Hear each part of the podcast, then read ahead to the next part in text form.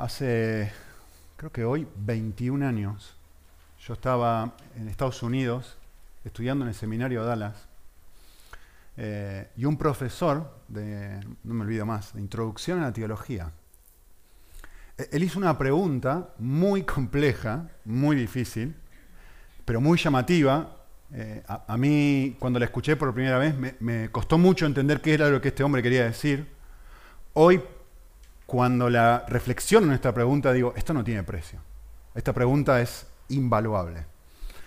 Él esencialmente dijo esto, hizo esta pregunta. ¿Por qué hay algo en vez de nada?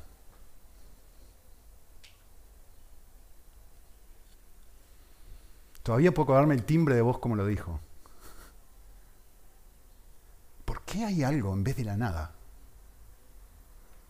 Es una pregunta filosófica compleja, muy compleja, pero muy importante. Eh, es decir, existe un universo, eso sabemos. Existimos nosotros. ¿Por qué existimos? ¿Cuál es el propósito del universo? ¿Qué sentido tiene todo? Es lo que está intentando preguntar, ¿no? ¿Cuál es el objetivo del universo? ¿Para qué estamos aquí? ¿Cuál es ¿Cuál es la razón? ¿Cuál es el propósito? ¿Cuál es el objetivo de vida de todos, absolutamente todos los seres humanos? Si hay un Dios y hay algo en vez de nada, y ese algo es creación de Dios, ¿para qué lo creó? ¿Cuál es el punto de todo? ¿Cuál es el telos? Serían en griego. Así que quisiera pedirte esto. Si tuvieras que completar esta frase, ¿cómo la completarías? La creación del mundo parece haber sido hecha especialmente para este fin. ¿Cómo completarías esta oración en tu mente? ¿Cuál es el objetivo de la resurrección, si querés? ¿Para qué fue hecha la creación? ¿Para qué es todo? No hace falta especular, la Biblia responde a esta pregunta. La Biblia dice esto, miren, pasaje bellísimo. La respuesta a la pregunta es esto. A fin de mostrar a los siglos venideros, y, miren las palabras que utiliza Pablo a propósito, ¿no? O sea, son palabras hiperbólicas, exageradas. Está tratando de encontrar cuáles son las palabras más precisas para poder describir cuál es el fin de todo. Y dice, la sobreabundante, y luego para reenfatizar esa idea, dice riqueza ¿De qué? De su gracia, por su bondad, para con nosotros en Cristo Jesús. ¿Qué, está diciendo este pasaje? En una frase, lo, que este pasaje está diciendo es esto. El objetivo de la historia es mostrar, noten acá, ¿eh? el objetivo de la historia es mostrar cómo es el corazón de Dios. Es decir, mostrar las sobreabundantes riquezas de este corazón ultra archi recontra generoso, eso es algo, alguien que, da gracia, alguien que te da alguien, algo que no te mereces, ¿sí? Para con nosotros, específicamente manifestado en la cruz, justamente lo que estamos celebrando ahora, ¿no? En la muerte y la resurrección de Jesús. Es decir, que es muy loco, es decir, ¿por qué hay algo en vez de nada? Hay algo en vez de nada para que Dios pueda mostrar algo. Pueda mostrar cómo es su corazón y eso me afecte, me toque, me genere algo dentro de mi corazón. Miren, normalmente hay mucha gente que describe la vida cristiana de esta forma. El, objetivo principal de todos los seres humanos, y normalmente se dice, es vivir para la gloria de Dios. y yo sé que es correcto eso, pero a mí no me gusta describirlo de esa forma. Porque en cierta forma, cuando lo digo así, el énfasis está en mí. Es decir, en lo que yo debo hacer para glorificar a Dios. ¿No? Vivir para la gloria de Dios. ¿Cuál es mi objetivo de vida? Vivir para su gloria. Está centrado más bien en lo que el hombre hace.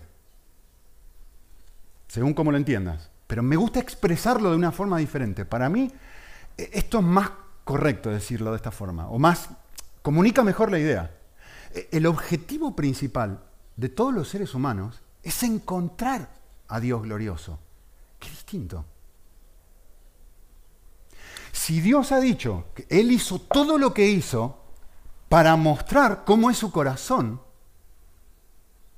mi objetivo de vida debería ser poder encontrar eso atractivo, poder encontrar eso bello, poder encontrar deleite en eso, que justamente significa encontrar algo glorioso, ¿no?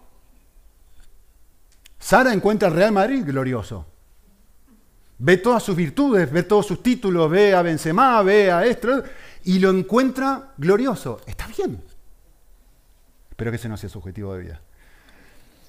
Está bien. Todo el tiempo estamos encontrando cosas gloriosas. Todo el tiempo estamos encontrando algo atractivo. El punto es volver a recordar y decir, ¿por qué hay algo en vez de nada? voy a volver a hacerme la pregunta más básica que existe y decir, hay algo y no nada. ¿Por qué? Si hay un Dios, creó ese algo. Y la respuesta bíblica es, Dios quiere mostrar algo. A ver, ya que estamos en Semana Santa, quiero, a ver si puedo explicarles esto. Cuando, cuando este texto dice esto, no está diciendo lo que nosotros vemos en Semana Santa cuando sacan los tronos y ponen a una virgen o a Cristo en el medio donde se está mostrando la belleza de ese trono. Y todo el mundo está ahí mirando y ¡uh, qué bello, qué bello, qué bello! ¡Qué hermoso! ¿Qué es eso? Miren, piensen esto, no es eso. No es eso lo que el texto está diciendo, quiero que tú observes a Dios, quiero que tú observes algo. Es mucho más profundo que esto. Miren, a, ver si le puedo expresar de esta forma. Cuando cuando uno va al teatro y tú observas unos actores haciendo algo, los actores lo que están haciendo es poder mostrar a las personas que están participando, los espectadores, en cierta forma, la gracia que tienen para actuar. Es decir, su bondad, su, calidad actoral. ¿Sí? Y tú, todo el mundo va a una obra de teatro a ver esa calidad y si lo que observa es atractivo, ¿qué haces? Aplaudís porque lo encontrás glorioso. Y cuanto más atractiva es esa obra, más pagás por ir a ver la obra. Si vas a Broadway, ¿no? Cuesta bastante caro ir a ver una obra de teatro. Lo mismo sucede cuando vas al cine. Es decir, tú vas al cine a ver a quién. A Brad Pitt, no, ya tiene canas Brad Pitt. A Tom Holland. Miren, que estoy actualizado. Eh, bien, bien, gracias. Eh, la mitad de la gente no sabe quién es uno y la mitad de la gente no sabe quién es el otro, depende de la edad. Eh, tú vas a ver un actor y vas a ver algo que te va a mostrar. Te va a mostrar algo y si ese algo es atractivo, si es una buena película, si vas a ver Spider-Man y está buena, tú estás atrapado y lo encuentras glorioso a ese algo. Y dices, ¿qué es lo próximo que dices cuando ves una buena película? ¡Uh, qué bien actúa Tom Holland! Qué bien actúa, vamos a cambiar el nombre. Qué bien actúa Tom Hanks. Ahora sí, ¿no? Bien, gracias. Bien, pero, pero escuchen esto, eso no es el objetivo, no es lo que yo estoy diciendo, no es simplemente el hecho de decir, Dios va a mostrar, hacer un desfile de cómo es su corazón y todos nosotros aplaudimos y punto. El texto no está diciendo, ese no es el objetivo, no es tu objetivo de vida. Tu objetivo de vida no es, una sal, no ser un espectador nada más. Y luego ir a tu casa y simplemente decir, es que vi una buena película, ¿y qué era? No, no, no. A, ver si me explico. Si solamente fuese eso, si simplemente fuese este observar, cuando la Biblia habla del objetivo último del ser humano, no habla de observar solamente, habla de conectar. Todo el mundo aquí sabe quién es Tom Hanks. Casi todos saben quién es Tom Holland. Muchos saben quién es Brad Pitt. Lo conocen. Han visto su gloria. Han visto sus capacidades actorales. ¿Cuántos de ustedes se han sentado con Tom Holland, con Tom Hanks? con quien sea, y conocen su corazón. ¿Cuántos de ustedes tienen un vínculo personal con Él? ¿Cuántos de ustedes han pasado de la comprensión de su belleza actoral a la realidad donde ese, esa comprensión se transforma en comunión, en vínculo, en un conocer íntimo. No simplemente, bueno, yo ahora voy a vivir para Real Madrid, el Barcelona, y todo lo que me causa placer. No, no, no. Ahora voy a vivir. ahora yo, como dijo David hace un ratito, nadie me va a extrañar cuando yo me vaya con mi esposa. Porque hay un vínculo, hay una conexión y hay una realidad de vida donde nos encontramos mutuamente atractivos y donde vivimos el uno para el otro. Les voy a terminar la frase. Esta frase que está acá arriba es una frase de Jonathan Edwards. Y él dijo esto. Dijo, la creación del mundo parece haber sido hecha específicamente para este fin. Para que el Hijo Eterno de Dios pueda obtener una esposa. Bien, qué lindo. O sea, una esposa, hablando de ustedes, de mí. Una esposa con quien pueda ejercer plenamente la benevolencia infinita de su naturaleza. Y a quien pueda, hermoso esto, ¿eh? por así decirlo, abrirse y derramar toda esa inmensa fuente de amor y gracia que había en su corazón para que de esta forma Dios sea glorificado.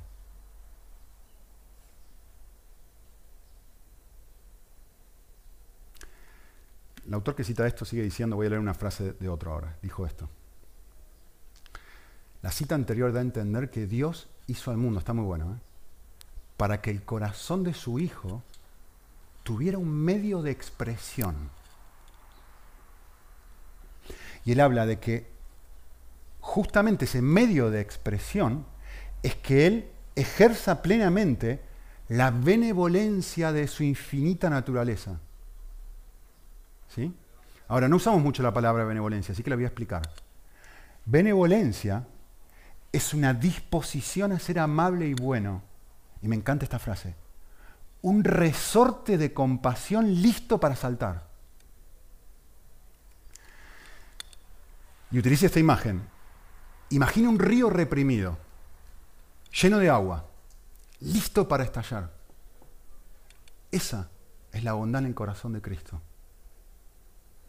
Él es infinitamente benevolente. Y la historia humana es su oportunidad de derramar toda esa inmensa fuente de amor y gracia.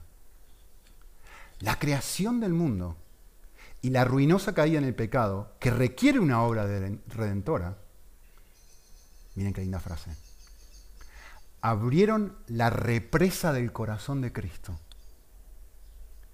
Y la inundación provocada por el amor de Cristo hace que lo atractivo de Dios, la gloria de Dios, crezca aún más y más y sea más brillante que nunca.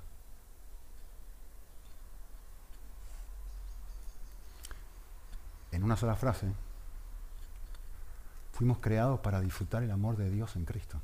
Es tu objetivo de vida. Ese es el objetivo de vida de todo ser humano, para quedar extasiado con su amor. No simplemente ser un espectador, no simplemente para celebrar una vez al año su muerte y su resurrección, sino para que esta realidad toque mi día a día, me transforme, produzca algo que me cambie. Eh, me gusta, el mismo autor lo expresa de esta forma, me encantó, muy gráfico. Dice, cuando vivimos con este objetivo de vida, funcionamos correctamente, como un automóvil que funciona con gasolina y no con jugo de naranja.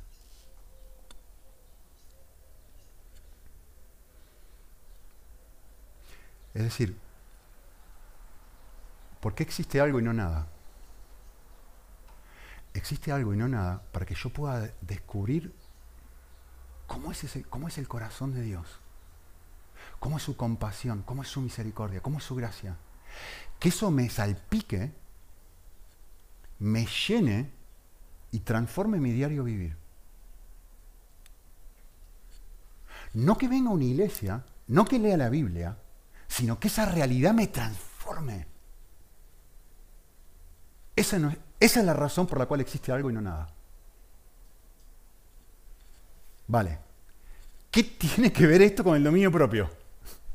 Seguramente la pregunta que todo el mundo está haciendo, si vamos a hablar sobre eso. Todo. Tiene que ver absolutamente todo. Miren esto. Tengo una pregunta para ustedes. ¿Qué es lo que viene a tu mente cuando tú piensas en el dominio propio?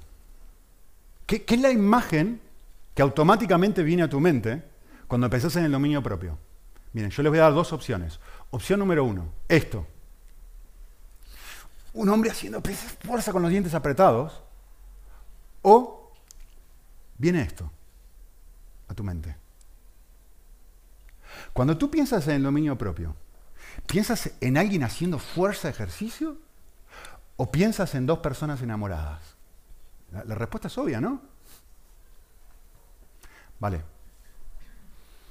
yo quisiera decirles esto.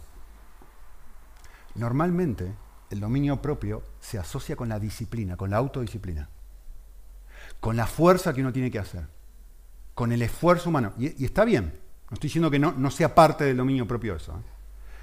Pero normalmente el dominio propio está centrado en lo que yo hago. ¿Sí? El enfoque está en la acción en sí. Es decir, ¿quién tiene dominio propio? Pues tiene dominio propio la persona que está ejerciendo una serie de acciones o dejando de hacer otra serie de acciones. Es decir, que algunas cosas le dice sí y a otras cosas le dice no. El, enfoque normal en tu cerebro, y, es plenamente normal esto, está en lo que tú haces. ¿sí? Entonces, tener dominio propio es tener una gran fuerza de voluntad. Y cuando yo digo no tengo dominio propio o necesito crecer en dominio propio, automáticamente la cosmovisión, los lentes, yo quiero cambiar vuestra cosmovisión ahora. Los lentes que uno se pone es el de una, en un tipo que está haciendo pesas. Y, hay algo que yo estoy fallando y hay algo que yo debería hacer diferente. Y, y se trata de crecer en una fuerza de voluntad que ahora no tengo. Y normalmente pensamos un aspecto negativo y un aspecto positivo. Es decir, el aspecto negativo, la persona que tiene dominio propio, no toca, no come, no hace, un aspecto positivo, sí hace, va al gimnasio, hace esto, lo Entonces, normalmente está esa doble dinámica. Y con esto no estoy diciendo que el dominio propio no involucre estas cosas. Pero estoy diciendo dónde va el énfasis, dónde está el, enfoque. Esta clase de enfoque, la Biblia nos muestra, es un enfoque equivocado. Y se lo voy a mostrar del texto que nos toca hoy. Esto no es el enfoque correcto. No estoy diciendo que, esto no, que lo mío propio no involucre estas cosas, eh, lo digo por segunda vez. Estoy diciendo que este es el enfoque equivocado, que debería pensar y estar centrado en otra cosa. Normalmente, nosotros pensamos que el dominio propio está centrado en lo que hago. Bíblicamente hablando, el dominio propio está centrado en lo que disfruto. El enfoque, lo van a ver en el texto, ¿eh? El enfoque no está tanto en la acción, el enfoque está en la meta. ¿Qué es lo que yo quiero lograr con esta acción? ¿Qué estoy buscando? ¿Cuál es mi objetivo último? ¿Por qué yo hago esto?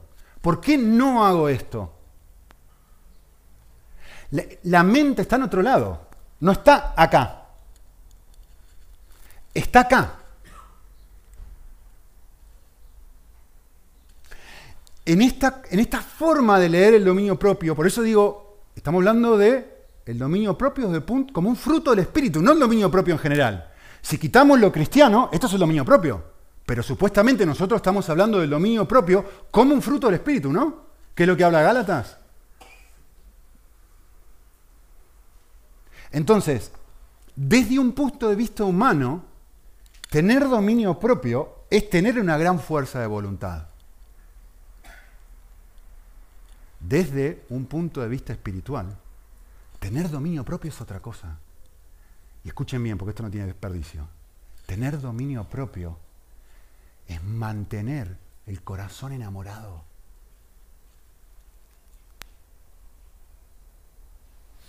Es recordar, a ver, a ver, a ver, ¿por, qué existe algo y no nada? ¿Para qué fui creado yo? ¿Por, qué tengo las emociones que tengo? ¿Por qué tengo el corazón diseñado de la forma que lo tengo? ¿Por qué tengo inclinación a esto y rechazo esto? ¿Por qué encuentro paz en algunas cosas y en otras cosas no encuentro paz? ¿Por qué encuentro gozo? ¿Por qué encuentro amor de la forma que lo encuentro? ¿Por qué fui diseñado de esta forma? Y vuelvo a decir, un momento, ¿cuál es mi sentido de vida como ser humano? Y vuelvo a pensar y digo, un momento, tener dominio propio no es apretar los dientes. Tener dominio propio es haber aprendido a mantener el corazón enamorado con Cristo. Es lo que dijo este hombre un ratito. Es comprender que soy un coche, que si yo le tiro jugo de naranja al coche, no va a funcionar bien. Pero si yo le tiro gasolina al coche, es decir, vivo para... ¿Qué es esto? Son dos personas enamoradas que están disfrutándose mutuamente. Y nosotros hablamos recién que Efesios me dice que Dios te creó a ti para tener esto contigo. No esto. Esto. No para que vayas a la iglesia, no para que te obligues de la oreja a leer la Biblia, no para que un día digas, mirá cómo está mi jean, que están todos, que están, como me he arrodillado y miré. No, no, no, no, no, es otra cosa. Son, supuestamente yo fui creado para enamorarme de Dios, no para saber que, uy, mira qué bien que actúa Brad Pitt, para tener un vínculo, para estar conectados, para estar unidos. El dominio propio es recordar cuál es la meta de vida. ¿Para qué existo? y tomar acciones que son congruentes con esa meta. Miren, a mí me ayuda mucho cambiarla como decir, me ayuda mucho esto. Miren, les va a ayudar y espero que les sirva, especialmente como padres. piensen esto. ¿Cuál es el objetivo final de la crianza de los niños? Bíblicamente hablando, no, respondan, piensen. Ah, yo estoy constantemente, justamente, golpeando mi cuerpo y haciéndolo mi esclavo, dándome bofetadas, porque me olvido todo el tiempo de esto, me olvido. ¿Cuál es el objetivo final, si tenés hijos? ¿Cuál es el objetivo final de la crianza de los niños? Miren, normalmente, por lo menos en la práctica, ¿eh? en la práctica, normalmente el objetivo final es que el niño obedezca, que el niño se porte bien, que no toque, que si toque, o sea, cosas que sí debe hacer, cosas que no debe hacer. Y funcionamos de esa forma como padres. ¿Cuál es el objetivo final de la crianza de los niños? Estas cosas enseñarás a tus hijos, y a los Deuteronomio 6. ¿Qué son estas cosas del versículo anterior? Amarás al Señor tu Dios con todo tu corazón, con toda tu alma y con toda tu fuerza. El objetivo de la crianza de los niños es que el niño se enamore de Dios. Es el mismo que de la creación. Que mi vida sea un modelo del corazón del Padre y que el niño observe eso y diga, me, gusta como eres. Dios es como tú. Me encanta que como eres. No puedo creer el nivel de compasión que tienes como papá, que vuelvo a meter la pata y vuelvo a meter la pata y vuelvo a meter la pata y me abraza y me quieres y me ama. El, objetivo, no quiere decir que el niño no tenga que obedecer, ¿eh? no me malinterpreten. Estoy hablando del objetivo final. Y yo como padre estoy constantemente, no hagas, no toques, cuando en realidad me, me vuelvo a sacudir y digo, un momento, un momento, un momento. Tengo que recordar que el punto más grande de todo es que mi hijo esté enamorado de Cristo. Puede ser que esté obedeciendo y que no esté enamorado, pero te aseguro una cosa, que si está enamorado va a obedecer, justamente porque está enamorado. Vale. ¿Qué es el dominio propio? Entonces, una definición. Yo diría que es esto. Yo diría que el dominio propio es la habilidad que da el Espíritu de Dios. Es algo sobrenatural.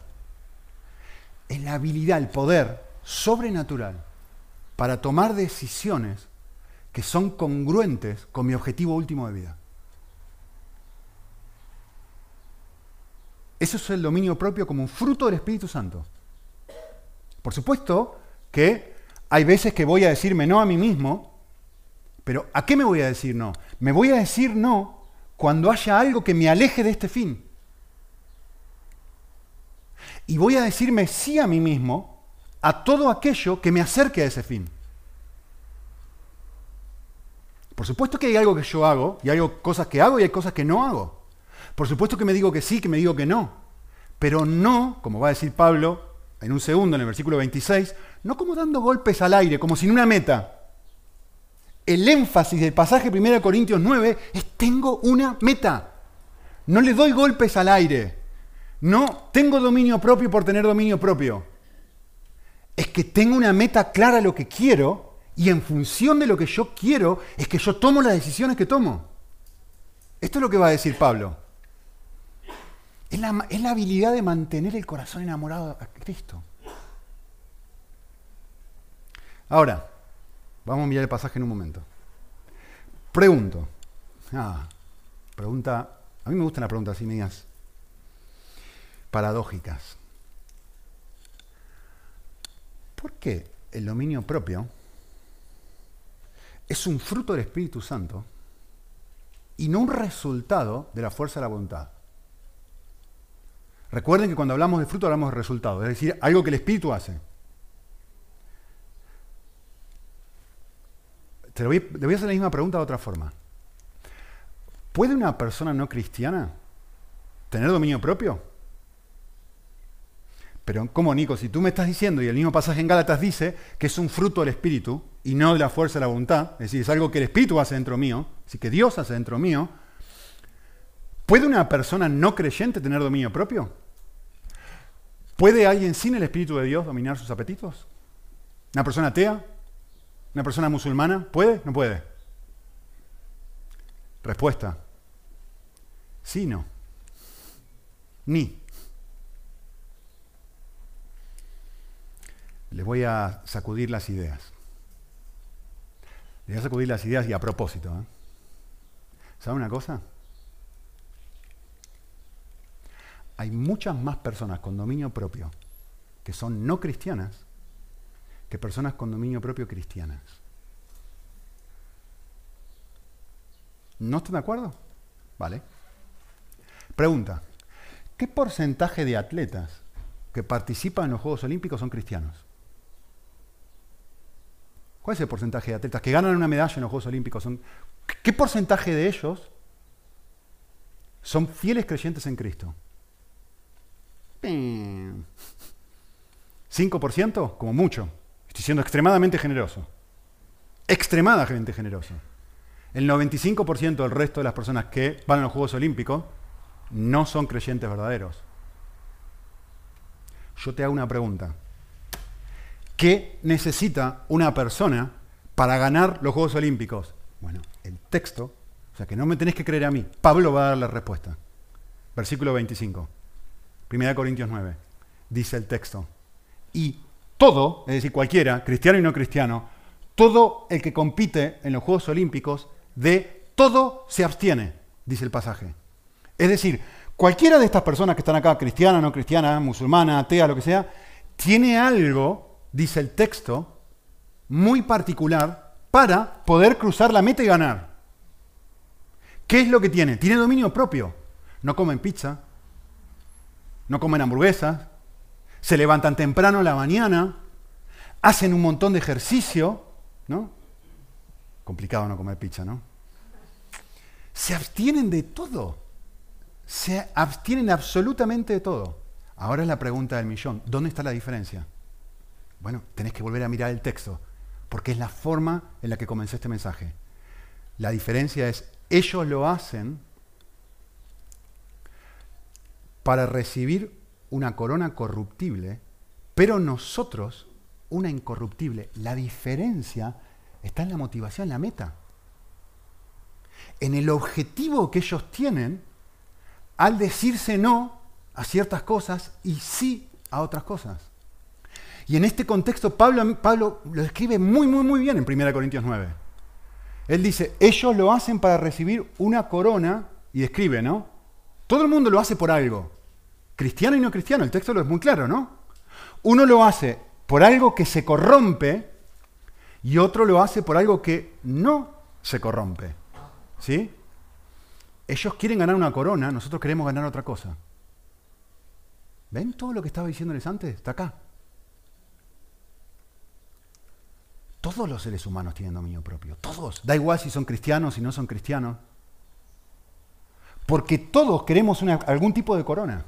Todos queremos una corona corruptible. Todos anhelamos lo que da la corona. ¿Qué es lo que da la corona? Aplauso. Admiración, reconocimiento, valor. Miren, ejemplo, fotos. Miren. Miren si todos tendremos dominio propio. Miren esto. Estos, hay unas chicas adolescentes. ¿Tendrán Ustedes pregúntenle a Cori si no. ¿Ustedes saben lo que cuesta el dominio propio que hace falta para poner la mano así y que te hagan esas uñas? Es que a mí no me agarrás para hacer eso ni 10 segundos. Me aburro. No tengo el dominio propio para poder tener esa clase de uña que tienen estas chicas. Miren qué bonito. ¿Por qué lo hacen? Porque tienen una meta. Quieren estar guapas, quieren estar igual a las otras y quieren y, se ponen un piercing y hacen todo lo y, ¿sabes lo que duele? A mí no me entusiasma, pero tienen dominio, se la aguantan. ¿Por qué? Porque no golpean el aire, tienen una meta, aunque no se dan cuenta, el proceso interno es inconsciente, pero tienen una meta, una corona corruptible, que es ser aceptadas, que es entrar en el grupito, que es ser parte de tienen una meta. No existe una sola persona que haga algo que no quiere si no tiene un objetivo en mente. No existe una persona que no se diga no a sí mismo si no está motivado por algo. ¿Quieren más ejemplos? Miren esto. Ensalada o flan. O no sé qué es eso. Postre. Postre. Yo postre, porque a mí me importa tres pepinos mi figura. Prefiero el flan que la ensalada. Entonces no tengo dominio propio para, pero, ah, un momento. El que quiere estar flaco, el que quiere estar en forma, el que quiere salir a correr, el que quiere estar guapo, el que quiere estar guapa, la que quiere estar guapa, ¿qué elige? Dominio propio. Le dice no, ¿ven? El hombre, la persona que va al gimnasio, ¿qué quiere? Quiere salud. Quiere que su cuerpo esté bien. Un estudiante universitario. Priscila, a ver, por favor. Horas y horas y, y un dominio propio que hay que decir, me quiero ir a... Mira qué lindo que está el día hoy. Y tengo que ponerme a estudiar. Y tengo que decirme no a lo que quiero, porque me tengo que poner a estudiar. ¿Por qué? Y porque está pensando en lo que dice el texto, está pensando en la meta, está pensando en la carrera, está pensando en el final, está pensando en la corona y dice, yo quiero un título. Entonces, como quiero un título, voy a ejercer dominio propio y voy a quedarme acá horas y horas y horas estudiando. ¿Qué hace la persona que se queda más tiempo en el trabajo? ¿Por qué se queda más tiempo en el trabajo? ¿Por qué vuelve a casa a las 10 de la noche?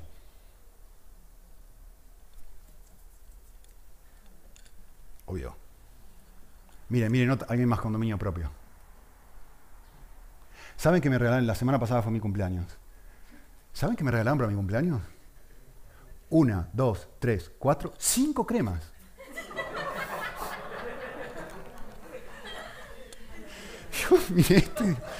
Madre mía que estoy viejo.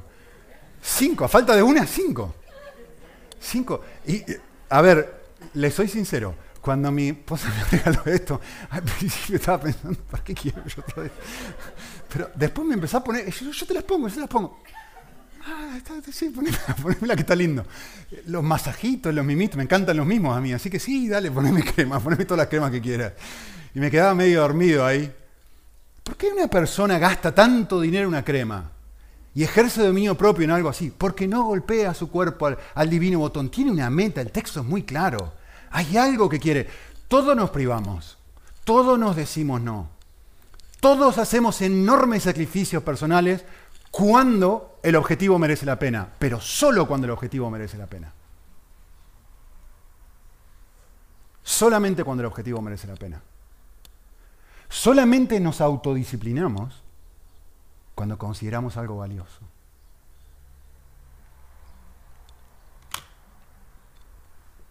Por tanto, dice el verso 26, yo, yo corro, estoy cansado, pero sigo corriendo, pero no sin tener una meta.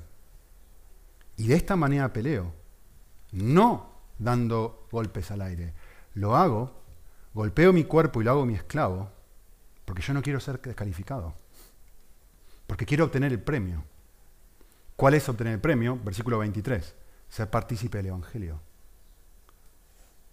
porque quiero que otras personas conozcan a Cristo. Ustedes se dan cuenta que mucha gente se dice no a sí mismo por amor a sí mismo. Las uñas, los estudios, el trabajo, el, gimnasio, todo el mundo se dice no a sí mismo. Todo el tiempo, todo el mundo tiene dominio propio. Pero lo que está diciendo Pablo es, yo me digo no a mí mismo por otra meta diferente. Aquí yo tengo otra cosa en mente. Yo lo hago por amor a Dios y por amor a otros. Que entre paréntesis es justo lo que tengo en mi anillo. Aquí adentro tenemos, mi esposa y yo tenemos Marcos 8:35. Porque esto, este pasaje que está ahí, refleja, es como eh, Efesios 2, refleja el, el objetivo de vida de toda persona. Toda persona está haciendo, todo el mundo está intentando salvar su vida, todos, todos nosotros estamos intentando salvar nuestra vida. Estamos intentando encontrar lo que sea, amor, significado, encontrarle propósito a nuestra razón de ser. Y Cristo viene y me dice algo, mira, cuando tú vives para ti mismo, cuando tú intentas salvar tu propia vida, la pierdes. Pero yo quiero ofrecerte una meta diferente. Quiero ofrecerte un objetivo de vida diferente. Te creé para otra cosa y te salvé para otra cosa. ¿Para qué? Y acá ten las dos cosas. Para recostarte frente a la montaña, como, como el ejemplo que les di recién, para tener un vínculo conmigo. Y para ayudar a otras personas, el Evangelio, lo que está diciendo Pablo aquí en este contexto. Para que haya otras personas a las que tú invites y se sienten en esta experiencia de no simplemente ser una persona religiosa, sino conectarte conmigo y encontrar y descubrir cómo es mi corazón y que eso te llene, te transforme, te cambie. Así que, ¿qué es el dominio propio? Es decirle no a ciertas cosas para decirle sí a lo que merece la pena. Sentarme con Dios, conocer su corazón. Es que el Espíritu Santo obre convenciendo a mi corazón, decirme, yo necesito negarme de esto, no por él negarme en sí, sino porque esto me va a dar lo que yo realmente más deseo. Esa es la razón por la cual fui creado. Entre paréntesis, miren qué extraño que es esto, qué loco que es esto. Yo les hago una pregunta, no van a adivinar, pero ni en un millón de años, ¿eh? se los aseguro. ¿Qué quiere decir en el contexto? Golpeo mi cuerpo y lo hago mi esclavo. Miren que los puedo dejar aquí toda la tarde y no van a encontrar la interpretación correcta. ¿Qué quiere decir golpeo mi cuerpo y lo hago mi esclavo? ¿Saben de qué está hablando Pablo ahí? De dinero.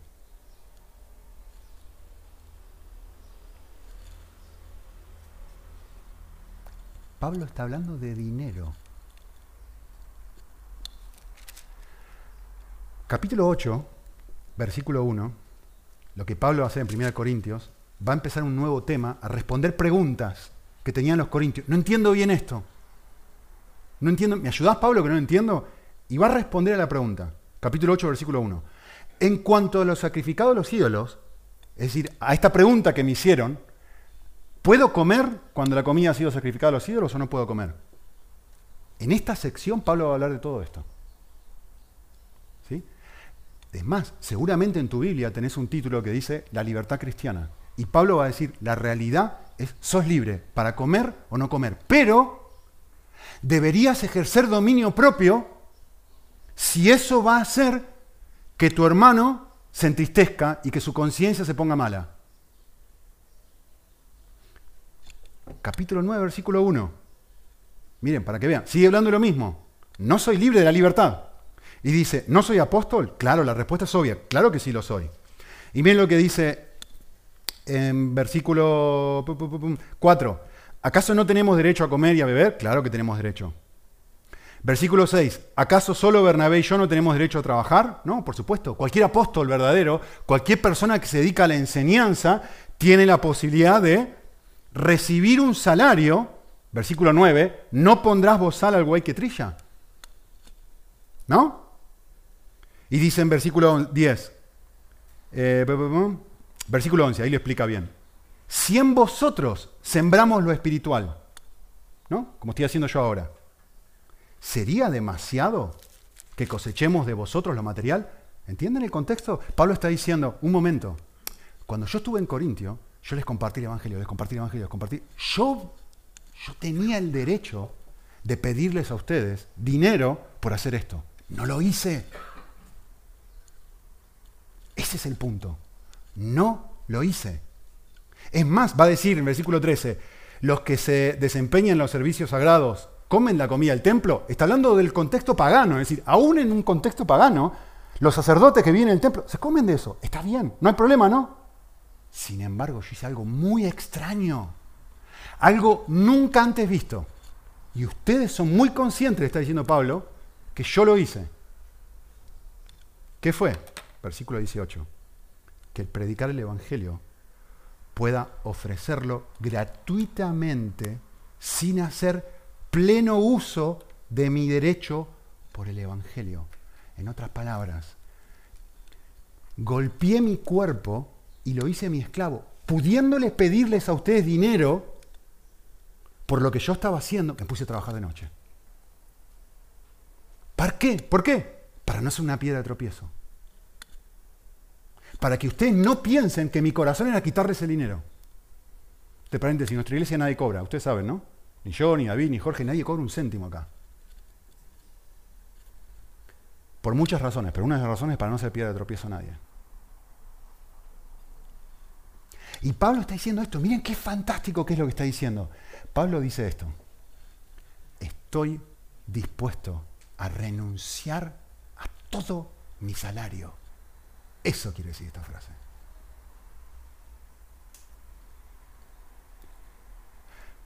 Sigue hablando, aunque soy libre, versículo 19, de todos me he hecho todos para ganar a todos. Y cuando estaba con ustedes, perdón, lo que hice fue no cobrar. ¿Por qué? Porque tengo una meta. Y la meta son ustedes. La meta es la evangelización. ¿No, es fantástico? ¿No, es fantástico lo que este hombre está diciendo? Yo te hago, te hago esta pregunta a ti. Te hago esta pregunta a ti. ¿Llegaste al punto de tu vida en donde tu deleite, no que venís a la iglesia, no que lees la Biblia, sino que comprendés la razón para la cual vivís? Como Pablo, que está diciendo, ¿sabes qué? A mí me importa tres pepinos mi salario. Estoy dispuesto a renunciar a todo. ¿Llegaste a esa instancia? Que tu deleite en la persona de Cristo es tan grande que decís, ¿sabes qué? Si tengo que perder mi salario, no me importa. Porque esto es exactamente lo que este hombre está diciendo aquí. Mi meta es, no quiero ser piedra de tropiezo. Eso es dominio propio. ¿Se dan cuenta?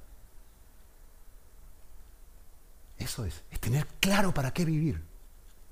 Y vivir en congruencia, tomar decisiones que sean congruentes con ese supuesto deleite que yo tengo como objetivo de vida. No es dar el 10% del dinero. Olvídense del 10%, ¿qué es eso? Es tener tanto deleite en Dios que decir si tengo que trabajar de noche y tengo que hacer lo que tengo que hacer, no hay ningún problema. Si tengo que vivir mal, no hay ningún problema. No hay ningún problema. Me encanta lo que dice Proverbios 25, 28, dice así. Muy lindo. Dice, como ciudad sin defensa y sin murallas, es quien no sabe dominarse. piensa en una ciudad en la antigüedad que no tuviera murallas. ¿Qué, ¿Qué, está diciendo el pasaje? Está diciendo, una persona sin dominio propio es una persona vulnerable. No, no, pero mira los, los tubos que tiene, como decimos en Argentina. Mira, no, no, no, no, es frágil. Pero mirá lo guapa que está, mirá lo bien que se viste, mirá, con, mirá sus uñas. No, no, no, pero cuando realmente mirás adentro, es frágil. Es débil, pero no, no es fuerte. No, no, no, que es débil. Tim Keller lo expresó de esta forma, me encantó. Dice, si no puedes controlar tu apetito por la comida, destruirás tu cuerpo. Si no puedes controlar tu lengua o tu temperamento, dirás cosas que no podrás retirar ni retractarte de ellas. Si no puedes controlar tus deseos sexuales, arruinarás tus relaciones. si eres impulsivo e imprudente, sin pensar en nada, tomarás decisiones temerarias. Si no puedes decir que no a las personas, te comprometerás demasiado con proyectos y te sentirás agotado y desbordado. O tendrás una vida llena de personas desilusionadas y relaciones rotas. Esto es la falta de dominio propio. Una ciudad sin defensa y sin murallas. Pero no el dominio propio de golpear mi cuerpo y hacerlo mi esclavo en el sentido incorrecto, sino en el sentido de recordar, ¿yo para qué vivo otra vez? ¿Cuál es mi meta de vida? ¿Para qué fui creado? ¿Cuál es el objetivo último del universo? ¿Para qué, estoy, ¿Para qué voy a Ucrania otra vez? ¿Para qué estoy aquí todos los domingos? Vale, la pregunta que sigue, rapidito. ¿Cómo lo obtengo? Y, la pregunta es, obviamente tenemos que volver aquí, ¿no? Eh, el dominio propio no viene de apretar los dientes. no es el resultado de la fuerza de la voluntad.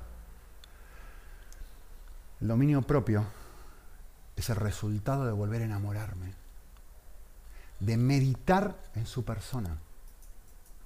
Es el resultado de recordar la meta, de recordar el amor de Cristo y decir, un momento, ¿por qué hay algo en vez de nada? Porque Dios quiere mostrar su corazón, pero no mostrar su corazón como un desfile, Dios quiere mostrar su corazón así.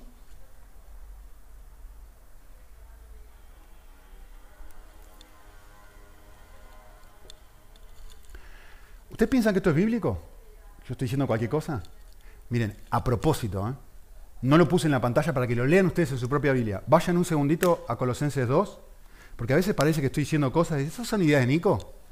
Quiero que vayan a Colosenses 2.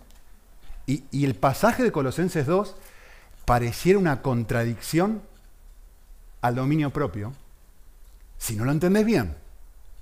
Miren, Colosenses 2.20 dice, si habéis muerto a los principios con Cristo, perdón, si habéis muerto con Cristo a los principios elementales del mundo.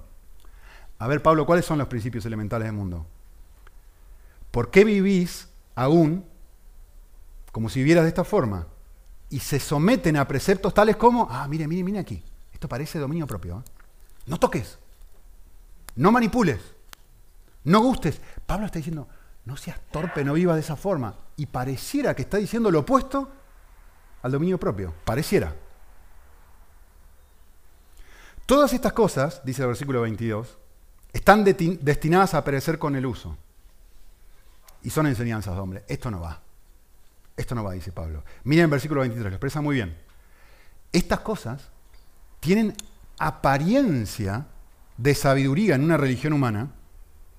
O sea, aparenta estar bien esto, ¿no? Pues si yo me esfuerzo, el resultado es músculos más grandes. Todo esto tiene apariencia.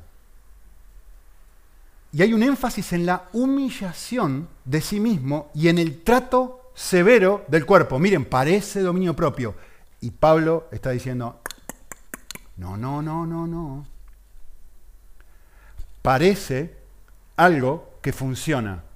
Y Pablo dice, versículo 23 al final, carecen de valor alguno contra esto. Los apetitos de la carne. ¿Qué es esto? Tus deseos.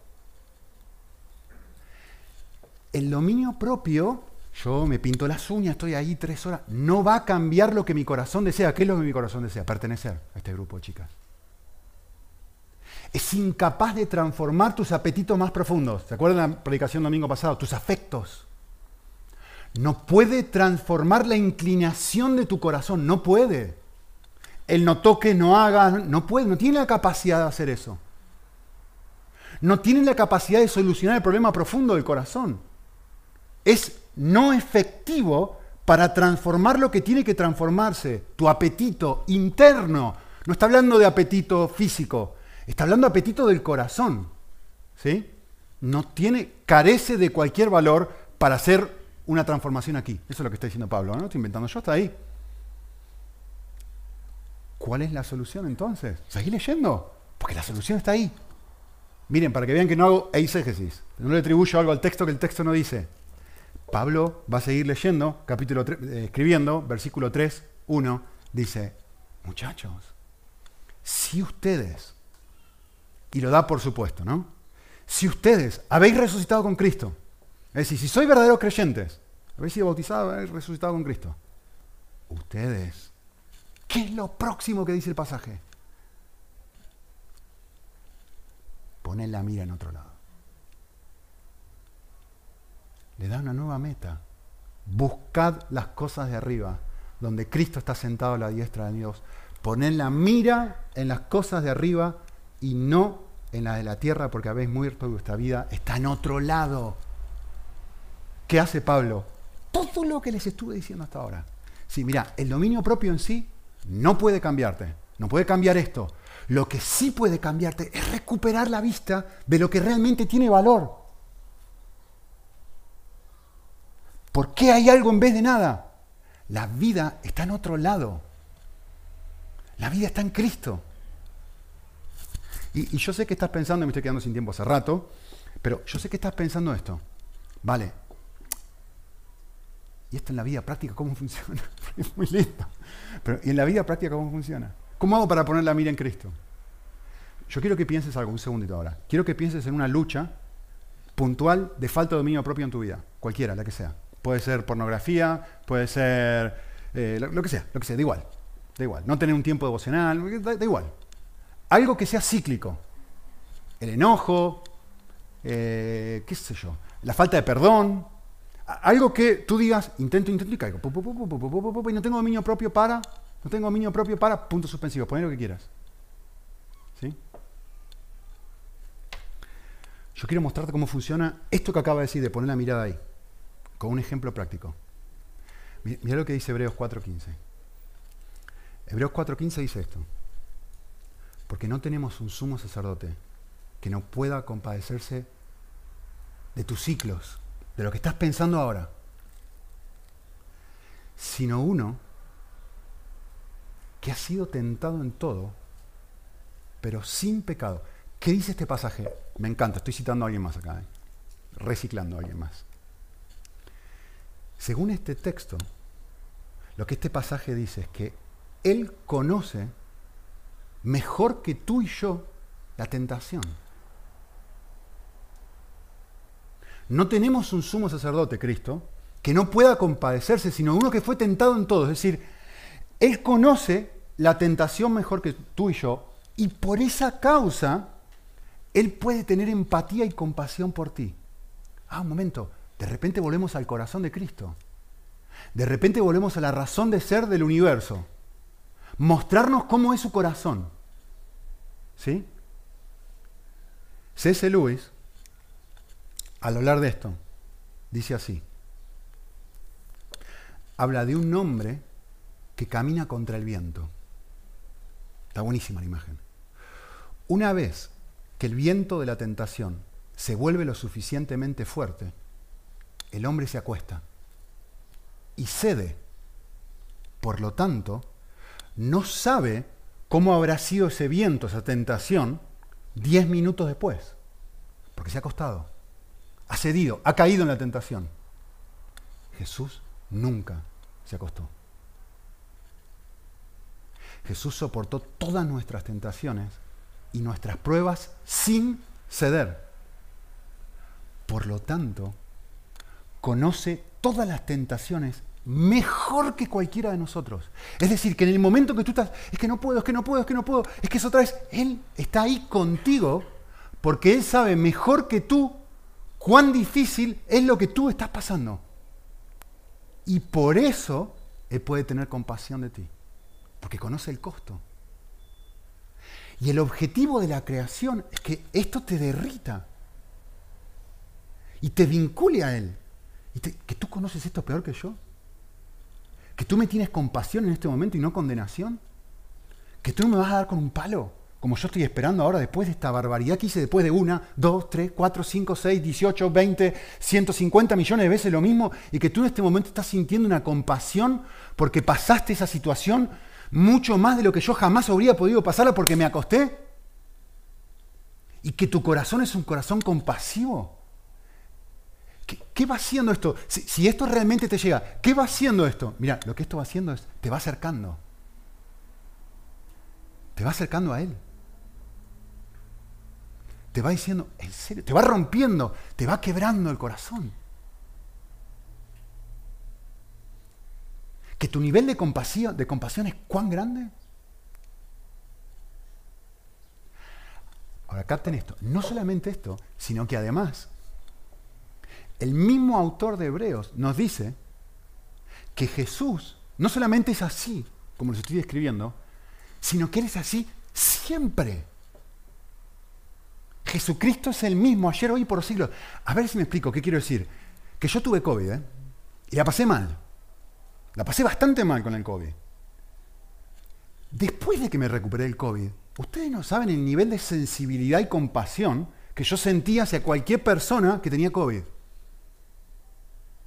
La primera semana. El primer mes. Y después empezó a ser así. Mi nivel de compasión. Volví, David dijo, volví de un viaje, vómito, estuve vomitando en todos los dos vuelos, vómito. No le digo las cosas que pasan en el vuelo porque sería un poco desagradable. Horrible.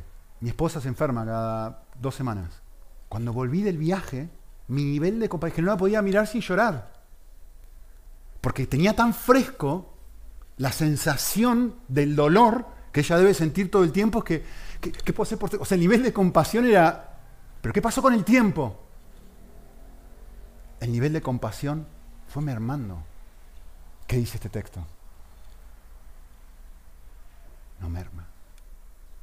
Él es el mismo. Él es diferente a mí y a ti. Su capacidad de sensibilidad y de empatía no varía con el tiempo. No, pero caí y volví a caer y volví a caer. Y, eres el mismo. Y ese, esa sensación de compasión de cómo es su corazón por ti en ese momento es exactamente la misma que él, que él hubiera sentido si él hubiera muerto. Escuchen, que nunca pudo haber venido mejor, el viernes. El viernes pasado. Y si hoy realmente fuera el domingo de resurrección, no simplemente lo que estamos celebrando. Porque Él es el mismo, Él no cambia. Él no es como tú y como yo.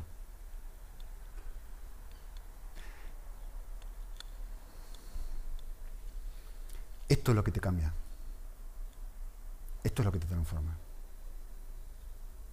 Esto es lo que genera dominio propio. ¿Hay cosas que tengo que hacer yo? Claro que hay cosas que tengo que hacer. Permítame saltear un par de cosas. ¿Saben qué tengo que hacer? Tengo que tomar decisiones que me permitan recordar dónde está la vida. Todo el tiempo. Eso es dominio propio. Tengo que tomar decisiones que me permitan decir, ¿dónde estaba la vida otra vez? ¿Qué es lo valioso? ¿Qué clase de decisiones? Depende de lo que te seduzca. Depende de lo que a ti te prometa vida. No sé, puede ser dejar de mirar una serie. Porque eso te quita nosotros hicimos eso con mi mujer hace poco, estábamos mirando una serie y la verdad estaba adicto yo a serie. Pero me, apaga, me apagaba. Tenía partes feas, las adelantábamos. Pero llegó un punto donde me, esto me destroza, yo no quiero más esto. Ya está, la dejamos.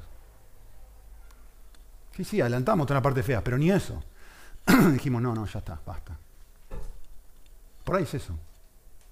Por ahí tenés que ponerle un filtro a tu teléfono móvil. Por ahí tenés que rendir cuenta de tu vida sexual. Quizá tengas que dejar de ahorrar. Quizá tengas que trabajar menos. Quizá tendrías que levantarte más temprano para buscar a Dios.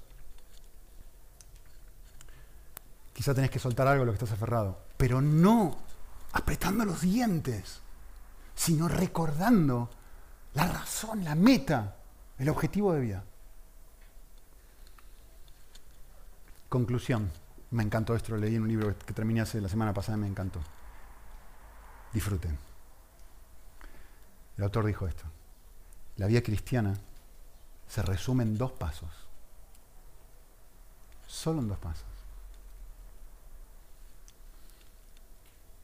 Acércate a Jesús. Disfruta su amor. Déjate abrazar. Conoce su corazón. Paso uno. Paso 2. Regresa al paso 1. Oramos.